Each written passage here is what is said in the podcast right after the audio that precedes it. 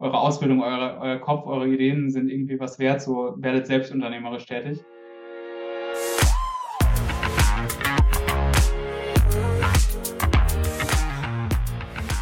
Willkommen bei der Extrameile, dem Podcast für Macher und Vordenker, die aktiv daran arbeiten, ihre Vision Wirklichkeit werden zu lassen und dabei Grenzen überwinden. Heute zu Gast habe ich Andreas Fischer, Founding Partner von First Momentum. Herzlich willkommen, Andreas. Danke, freue mich hier zu sein. Wir haben uns ja über den ähm, Professor Dr. Christian Heinrich von Carpmi kennengelernt. Ähm, ihr habt einen Fonds ähm, damals schon gegründet, der aus dem äh, Karlsruher Institut für, wie hieß es nochmal? Technologie. Technologie, genau, ähm, entstanden ist und habt in Unternehmen wie Pliant, Heli, Dedalus investiert und ähm, ich fand einfach diesen Ansatz, ja, der des Universitären auch ähm, ja, wie soll ich sagen, ingenieurgetriebenen ähm, Mindsets ganz spannend und ähm, freue mich, dass wir sprechen können. Wir haben ja jetzt aktuell sozusagen auch eine ähm, spannende Situation auf den Märkten. Auch da vielleicht anfangs die Frage an dich. Ähm, betrifft quasi auch gerade eher dieser Flow an Downturns, betrifft der, sage ich mal, auch die Startups, die Investments, in die ihr investiert oder sagt ihr, wenn es um wirklich Hardcore-Technologie geht, ähm, dann sprechen wir da von anderen äh, Klimata? Ja, also vielleicht zum Kontext, so wir sind ja äh, wirklich auf Pre-Seed, also die erste Finanzierungsrunde mhm. äh, orientiert, tendenziell äh, B2B-Themen, die sehr, sehr stark äh, technisch getrieben sind. Also die Differenzierung kommt, kommt wirklich in der Regel aus der, aus der Technologie raus. Ähm, und was wir jetzt schon über die, die, die letzten sechs, neun Monate schon stark beobachtet haben, ist, dass die, äh, ja, die, die, die sagen wir, Tourismusgründer ähm, äh, die, die vielleicht auch eher oder schönen Wettergründer, die halt vielleicht einfach so, wenn die Konditionen gut sind, dann, dann begebe ich mich auch in die Gründung rein. Also das müssen ja gar nicht schlechte Gründungen sein, aber häufig haben die halt dann als, äh, als Gegengewicht oder als Opportunitätskosten halt einen, einen gut bezahlten Job, mhm. ähm, äh, dass die schon stark aus dem Markt irgendwie auch verschwunden sind äh, und halt die, die so sehr technologiegetriebenen halt äh, bleiben halt eigentlich da, weil am Ende richtest du deine äh, Unternehmensentwicklung und deine Finanzierungsplanung jetzt nicht unbedingt danach, wie der Kapitalmarkt steht, sondern es ist halt in der Regel auch sehr stark forschungsgetrieben und irgendwann kommst du halt an den Punkt, wo du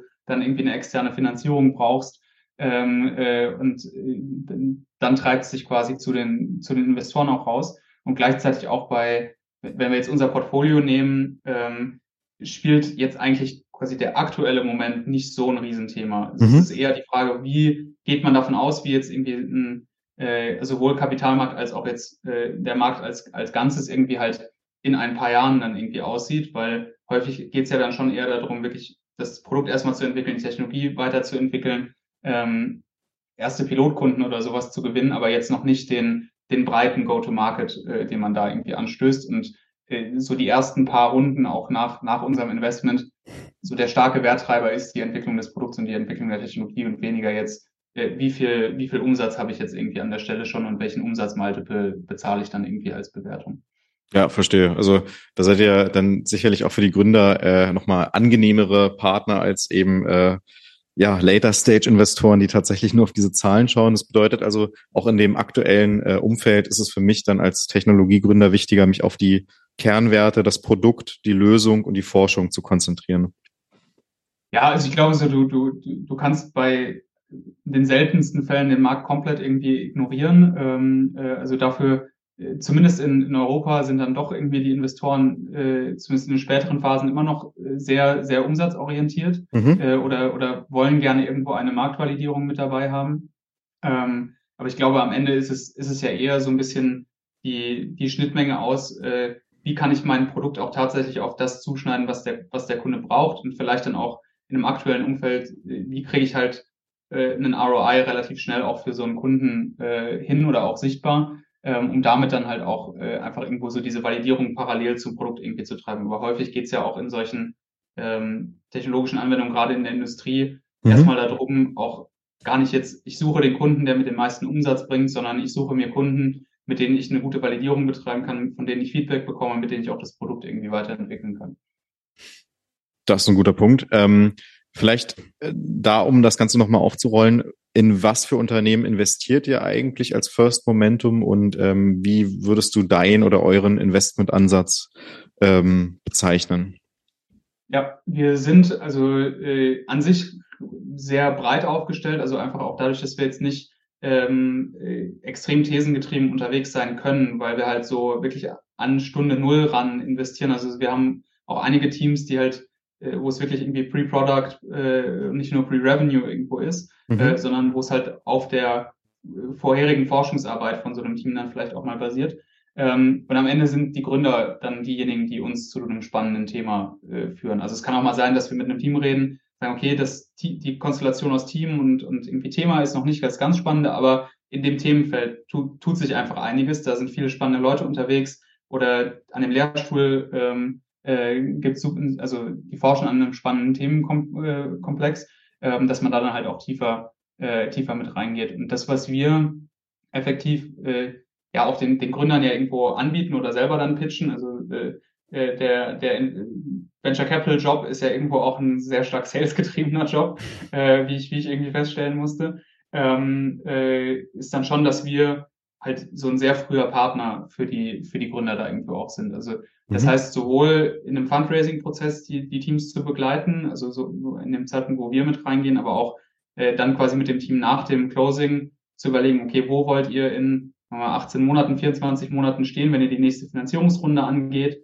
ähm, und dann quasi einmal zurückzurechnen, ähm, was müsst ihr wo dann dafür schon erreichen, um da halt dann auch diejenigen zu sein, die dann das mit anschieben können. Das kann irgendwie beim Recruiting sein, mhm. äh, dass wir halt schauen, okay, ähm, äh, wer ist in unserem Netzwerk unterwegs oder wen können wir ansprechen, ähm, um irgendwo halt den, den Top of Funnel irgendwie für die, für die Gründer auch mit, mit aufzubauen, ähm, um halt so viel Fokus wie möglich beim, bei den Gründern auf dem Produkt und auf der äh, jedenfalls Kundenentwicklung zu lassen und dann aber auch, ähm, äh, wir haben ein sehr breites äh, Industrie äh, äh, oder quasi so Family Offices aus dem, aus dem klassischen deutschen Mittelstand, äh, irgendwie als Investoren auch mit bei dem Fonds. Ähm, dass wir da halt auch gucken, so wo können wir halt relativ unkompliziert irgendwie Brücken, äh, Brücken bauen, äh, gerade für diese Validierung, die am Anfang irgendwie auch mit anfällt. Spannend. Also das bedeutet, wenn ich als Unternehmer, als Startup quasi einen, ja, wie soll ich sagen, forschungsgetriebenen Ansatz verfolge, der aber auch auf klassische Industrien anzuwenden ist, dann werdet ihr in einer Frühphasenentwicklung ein sehr guter Ansprechpartner. Ja. Ja, also wir haben an sich so ein bisschen, äh, also äh, sind quasi eigentlich so drei Gruppen von, von Startups, die wir äh, die wir uns anschauen. Das eine sind halt wirklich so diese, diese Uni-Spin-Outs, ähm, mhm. Äh, wo wirklich die, die Differenzierung äh, voll auf der selbst entwickelten IP äh, basiert. Ähm, Kannst du euch da nochmal ab IP erklären?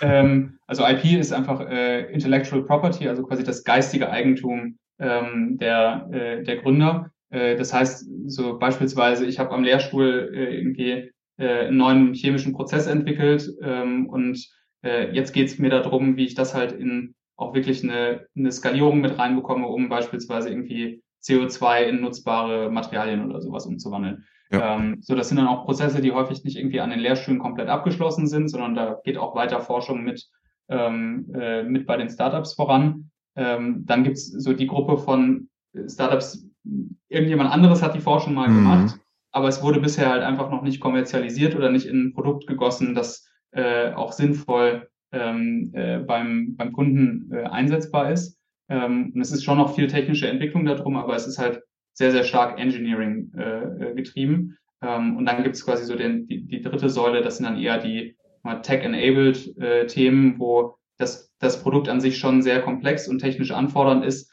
aber ja. es ist jetzt keine, keine Rocket Science in, in dem Sinne. Ja, super spannend. Ähm, dann auch nochmal die, die super wichtige Frage, die dir natürlich sehr oft gestellt wird. Ähm, wonach wählt ihr denn aus, welche Startups für euch besonders interessant sind? Also du hattest jetzt schon mal das Team genannt, ähm, aber ich glaube, diese Antwort ist für viele ja auch ähm, einerseits erleichternd, andererseits natürlich auch ein bisschen ähm, mysteriös, ähm, weil da auch so eine gewisse Bauchkomponente reingeht. Oder sagst du, ich gucke mir die Lebensläufe an und wenn ich die und die Heuristik, diese Kombination sehe, dann habe ich eigentlich einen Erfahrungswert, dann sollte das schon ganz gut passen. Also kannst du da so ein paar Insights mit uns teilen? Ja, Also klar, das Team ist der, der primäre Faktor. Also einfach auch basierend darauf, dass man halt sich nicht so viel hat äh, in der Phase, was man sich anschauen kann.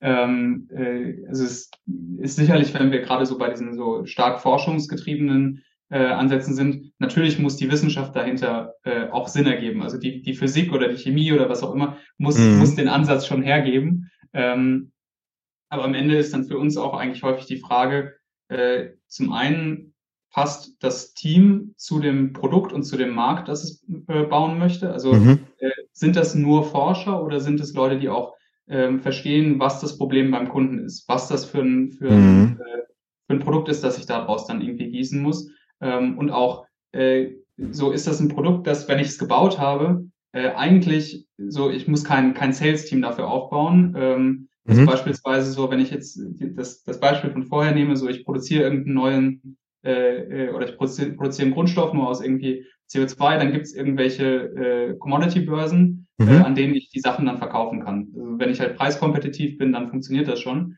Ähm, wenn ich jetzt aber eine neue Enterprise-Software irgendwie habe, dann äh, habe ich da ja auch entsprechend irgendwie komplexe Vertriebsprozesse dann dahinter hängen. Ja. Und das müssen dann ja auch Gründer sein, die, oder zumindest einer der Gründer muss irgendwie auch an dem Punkt sein, wo ich sagen kann, der, der hat auch Lust darauf, so ein Sales-Team aufzubauen und möchte nicht nur rein auf der technischen Seite irgendwie äh, ähm, versinken oder, oder sich da vertiefen. Mhm. Ähm, gleichzeitig auch so, äh, du musst auch eben einen Gründer haben, der, äh, der gut verkaufen kann gegenüber Investoren und auch Mitarbeitern. Also wenn, wenn wir schon als Investor irgendwie so ein bisschen äh, unsicher sind, so äh, kriegt er das Unternehmen so verkauft, dann ist es ja bei einem Mitarbeiter, der noch weniger äh, inhärentes Interesse irgendwie an dem Thema vielleicht hat oder dem die Technologie auch interessiert, aber am Ende geht es dem drum, ist das ein spannender Job, ähm, äh, wo ich auch dran wachsen kann, ähm, dann ist das halt auch ein Fragezeichen. Das, das andere ist dann wirklich halt so eher die, die breitere Marktperspektive. Also es kann durchaus sein, dass wir mal ein tolles Team und ein tolles Thema haben, aber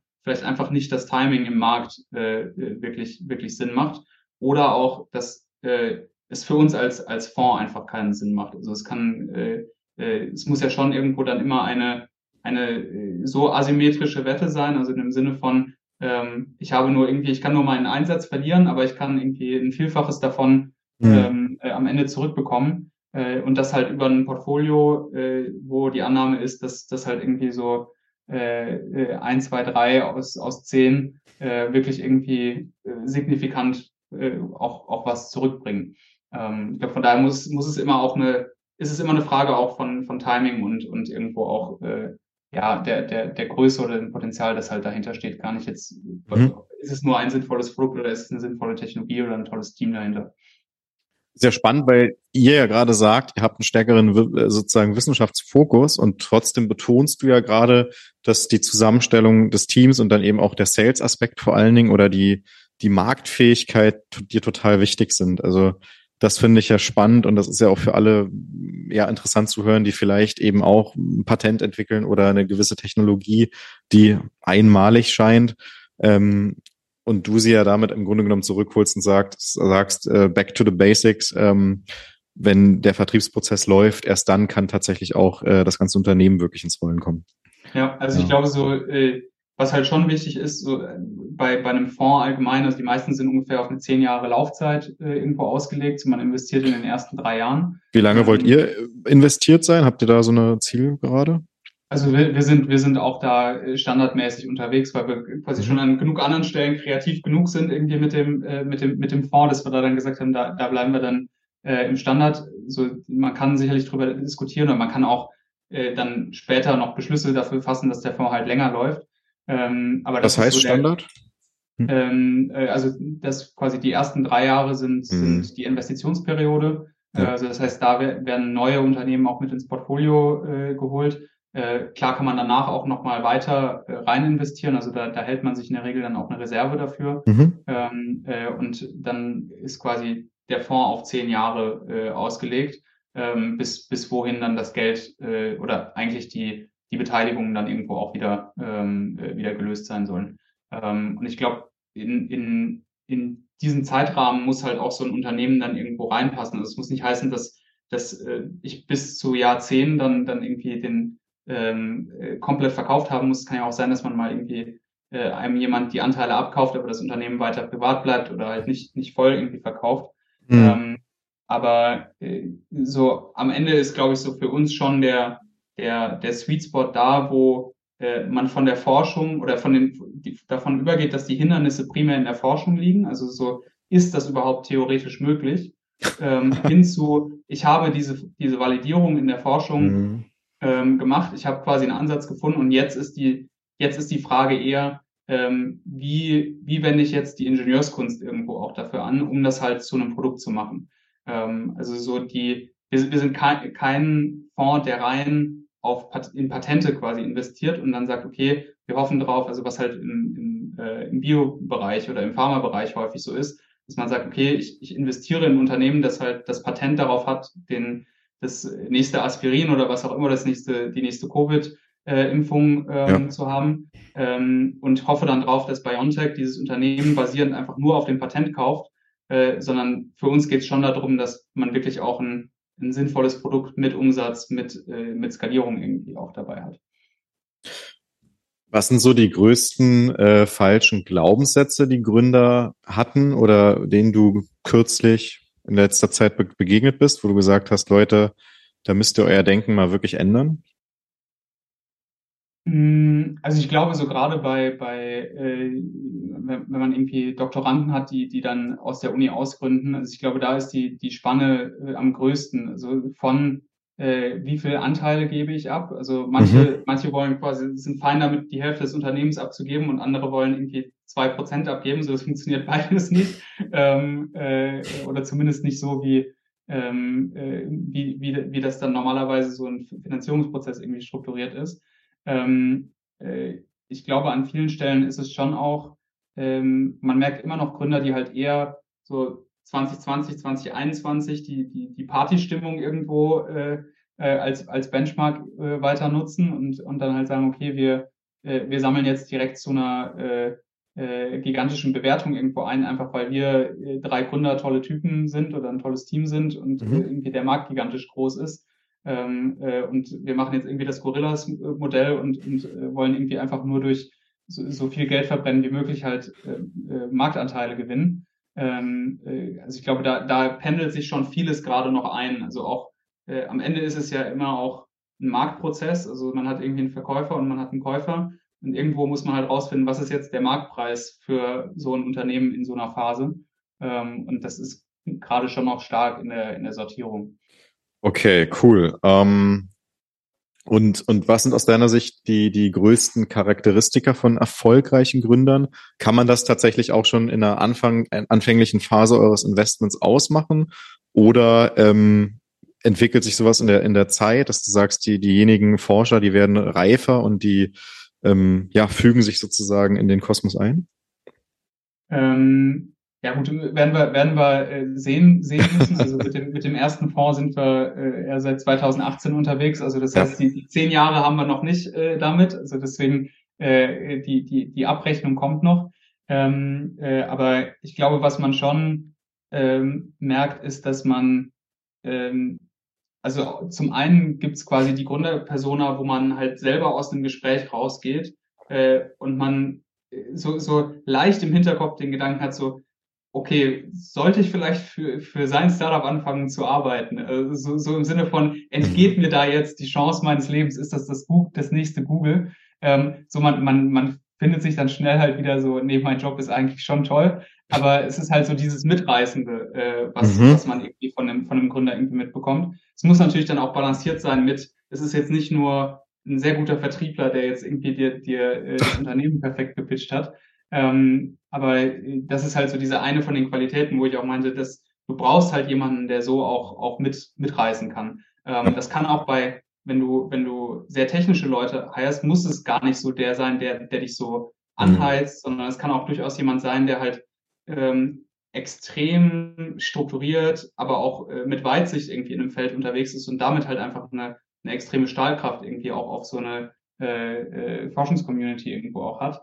Ähm, und ich glaube, an vielen Stellen ist es schon auch, man merkt, ob Gründer ähm, in den Pitch reingehen mit, okay, das ist jetzt meine, meine Weltsicht, die ich mir jetzt so zusammengelegt habe und so, es gibt kein Rechts und Links davon. mhm. oder ob man mit den, mit den Gründern auch eine Diskussion eingehen kann. Also ich möchte nicht, dass sie dann sagen, so, sobald ich sage so ja, aber, dass sie dann irgendwie, ja, ja, du hast ja recht und ich, äh, ich passe mich jetzt komplett an. Aber wenn man eine Diskussion darüber haben kann und sagen kann, so, okay, ähm, ja, du hast recht, dass den, den Punkt gibt es oder vielleicht habe ich auch nicht recht, das kommt auch häufig genug vor. Ähm, äh, aber wir haben uns für den und den Pfad entschieden wegen A, B und C. Also dass man wirklich auch merkt, die sind nicht nur oberflächlich, okay, das ist jetzt ein interessanter Markt oder das ist jetzt eine spannende Technologie, sondern wirklich einmal irgendwie auch das Ganze äh, durchstiegen und dass man auch merkt, okay, die haben, die haben auch Verständnis dafür, was, was in der Vergangenheit passiert ist. Also welche Startups gab es schon mal, die vielleicht mit einem ähnlichen Ansatz losgelaufen sind und vielleicht nicht funktioniert haben. So, warum ist jetzt der richtige Zeitpunkt? Warum nicht in drei Jahren?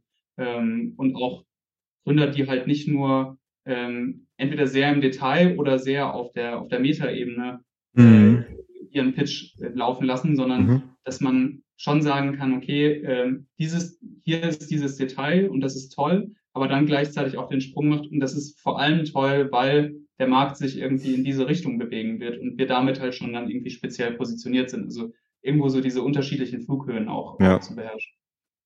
Was für ein Support kann man erwarten von euch und wie sieht so die Zusammenarbeit im Generellen aus? Also seid ihr Freunde davon, einfach jemanden eng zu guiden oder sind das dann doch eher monatliche Update-Calls? Wie muss man sich das vorstellen?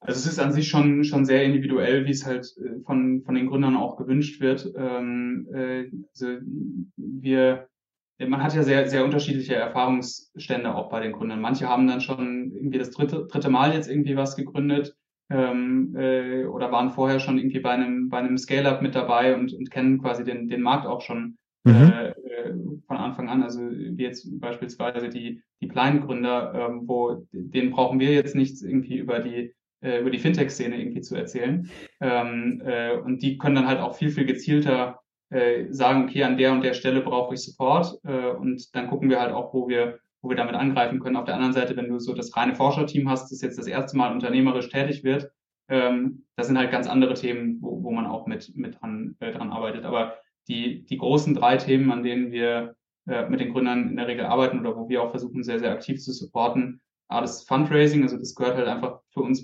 zum Job, dass wir mit auch mit anderen Fonds netzwerken müssen, irgendwie schon mal unser Portfolio natürlich denen irgendwie mit ein bisschen äh, Vorschuss irgendwo äh, äh, anteasern. Mhm. ähm, und auch halt mit den Gründern dann überlegen, okay, wie viel äh, wie viel Geld braucht ihr jetzt, was ist die Story, die ihr da drumherum erzählen müsst, was ist irgendwie die Validierung, wie pitcht man das Ganze, mit welchem Fonds sollte man reden, mit welchem Partner? Mhm. ähm, und dann aber auch äh, die Themen Hiring, äh, was ich vorhin auch, glaube ich, schon angesprochen hatte, äh, wirklich da auch, auch äh, aktiv äh, mitzuhelfen, zu sagen, so mit den Gründern, was sind die Profile, die ihr sucht, ähm, und da dann aber auch in die Ansprache zu gehen.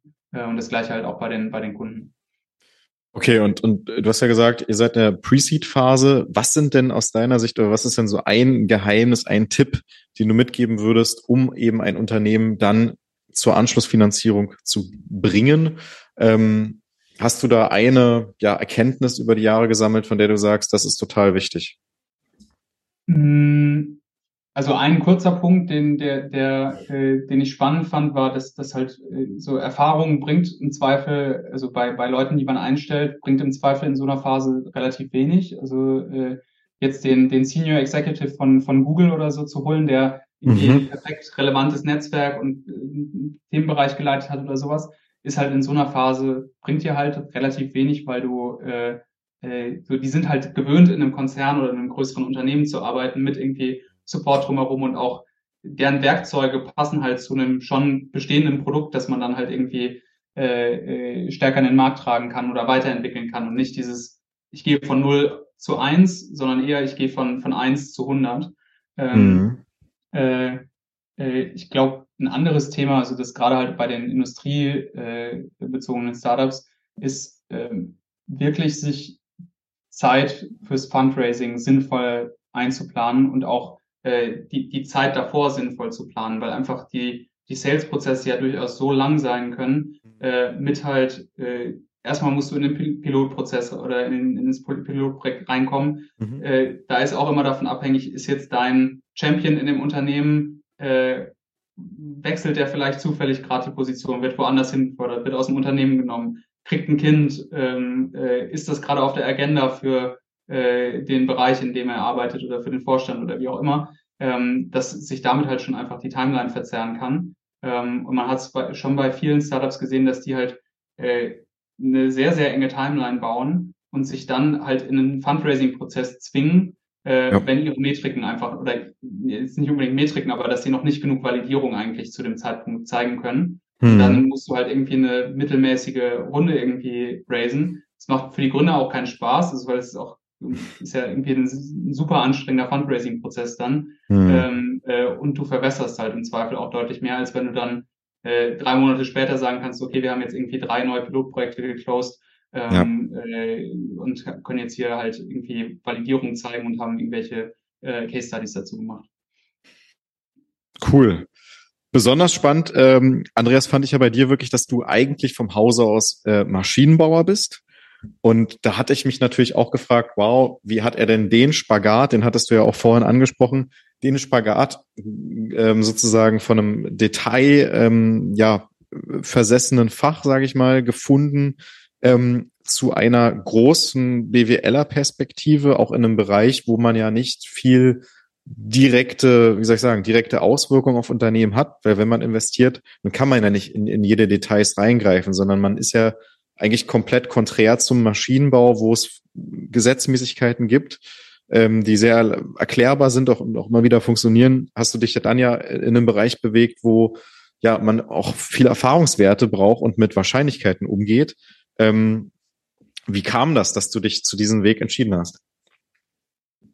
Ähm, ja, also für, für mich war es äh, schon so, dass ich, dass ich äh, äh, im Studium dann irgendwann auch gemerkt habe, so ich werde wahrscheinlich jetzt nicht der, der Entwicklungsingenieur bei, äh, bei Daimler oder Bosch.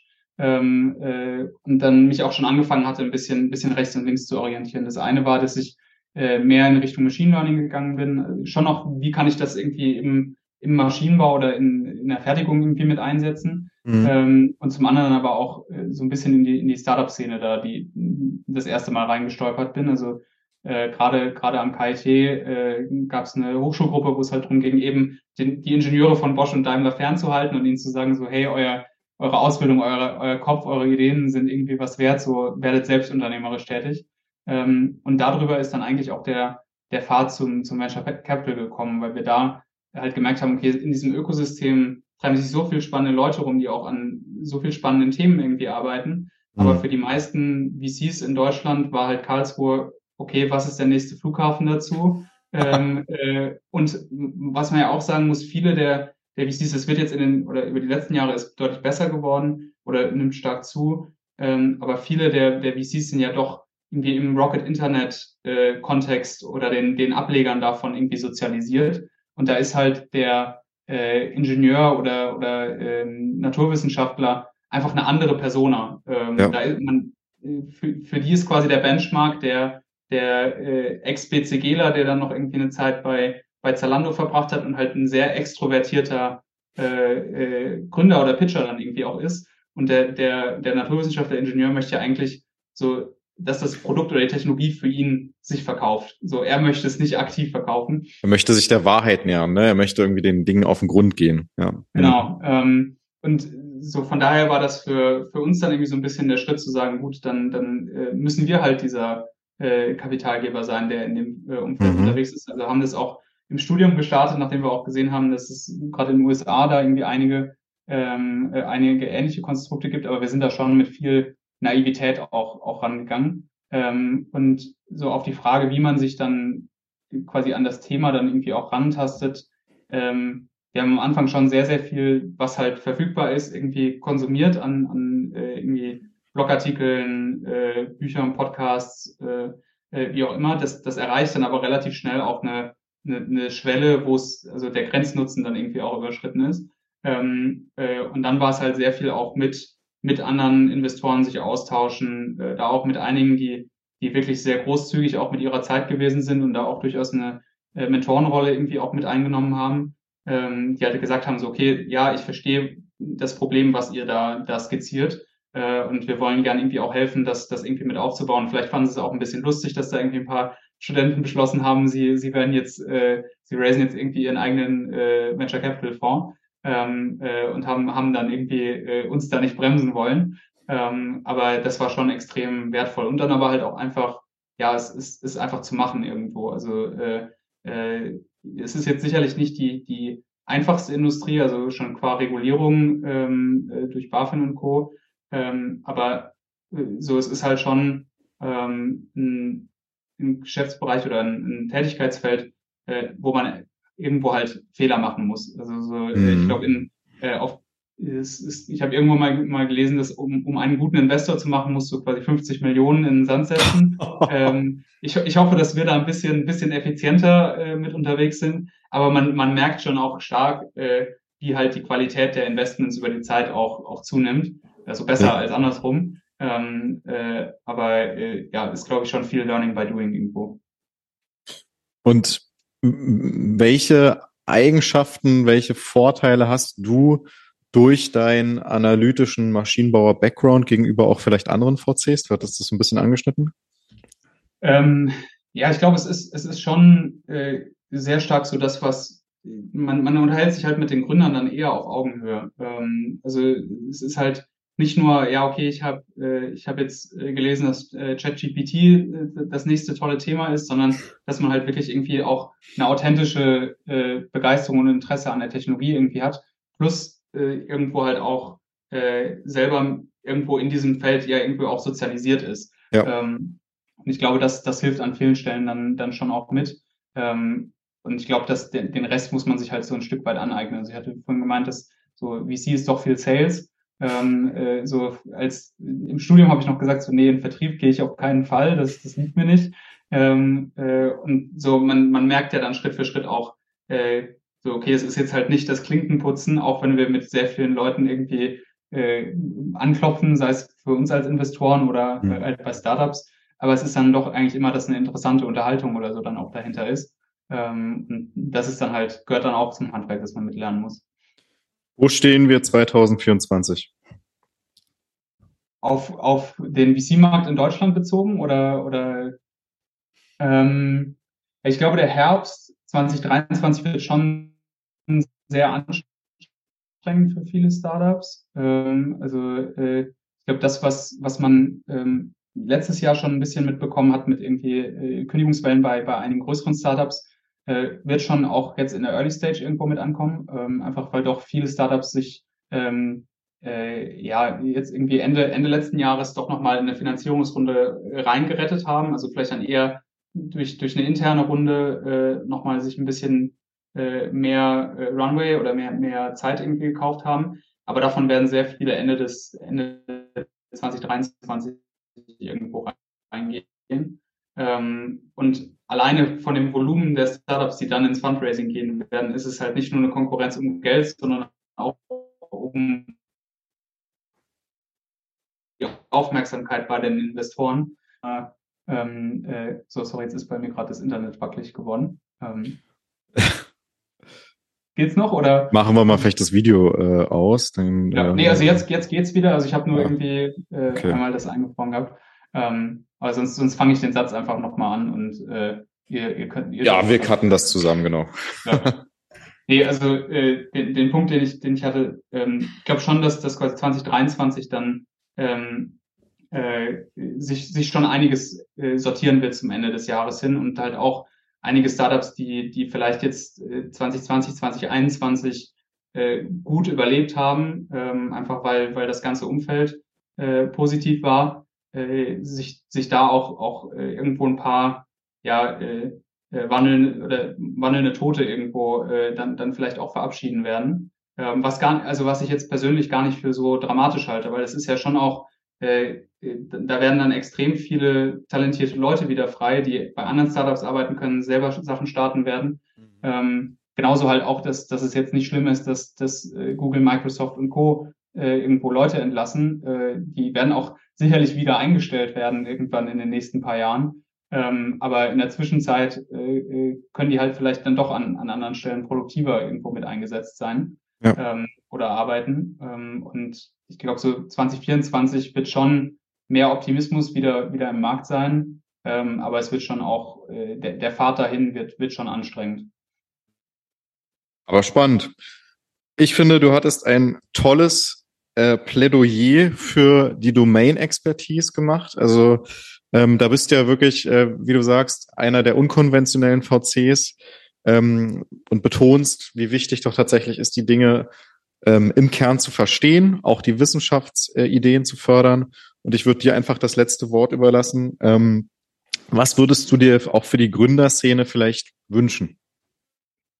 Also ich glaube grundsätzlich, dass, dass ähm, gerade so wissenschaftsgetriebene Gründer, ähm, sei es durch ihre eigenen oder durch sich selbst informieren oder halt durch auch äh, die, die ganzen Stellen, die es gibt, die, die solche Startups auch beraten, dass denen halt wirklich auch mal äh, dargelegt wird, äh, was, was irgendwie sinnvolle Terms für solche Runden sind. Also wie gesagt, es äh, gibt irgendwie häufig diese Spanne, ähm, äh, die man da hat, äh, wo man dann irgendwie auch so der erste Realitätscheck äh, für, für die Gründer irgendwo ist. Mhm. Ähm, und das gleiche aber auch halt ähm, wirklich bei den, bei den Patentrechten, ähm, die, die von den Unis irgendwie auch mit, äh, mit freigegeben werden, um solche Startup-Gründungen ähm, zu ermöglichen. Und ich glaube, das, das wäre äh, schon auch, auch gerne der Aufruf irgendwie für, für Leute, die zuhören. Also gerne, gerne da auch melden. Da, da sind wir dann auch gerne irgendwie der, der, äh, der, der Gegencheck irgendwie dazu. Also gar nicht, um jetzt äh, Dealflow zu sourcen, sondern einfach auch äh, einige Universitäten kommen dann halt schon auch mit der Vorstellung an, wir hätten gerne ein Viertel des Unternehmens für äh, irgendwie das Patent, was wir da freigeben. Und andere sagen halt, ja, es ist fein, ähm, äh, wenn wir irgendwie äh, virtuelle Anteile und oder äh, eine Lizenzgebühr, die halt ein, ein Prozentsatz vom Umsatz oder sowas ist, was ja schon Tag und Nacht irgendwo dann auch ist, wenn ein Investor darauf schaut. Ähm, und ich glaube, das ist schon auch ein, ein großes Thema, wo wir auch versuchen äh, mitzuwirken, dass, dass halt man da halt auch sich ein Stück weit in die Richtung bewegt, wie es halt zum Beispiel in den USA äh, auch, auch gang und gäbe ist, ähm, dass da halt einfach viel, viel mehr Ausgründungen wirklich auch aus oder viel mehr von der Forschung, die an den, an den Hochschulen betrieben wird, auch wirklich ausgegründet wird und, und äh, auch, auch nicht nur einfach irgendwie im, im Aktenschrank verstaubt. Herzlichen Dank, Andreas. Danke dir.